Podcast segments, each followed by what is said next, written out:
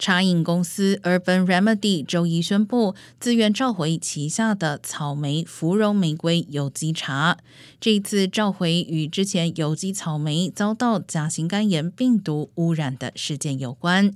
这款有机茶在包括加州、亚利桑那州在内等二十三个州出售。虽然迄今为止尚未报告有关的致病案例，但民众如果在今年五月十七号到二十九号之间曾经购买这款有机茶，应该直接退回或是丢弃。假使曾经在该期间饮用这款茶品，应该咨询医生或当地卫生部门，以确定是否需要接种甲型肝炎疫苗。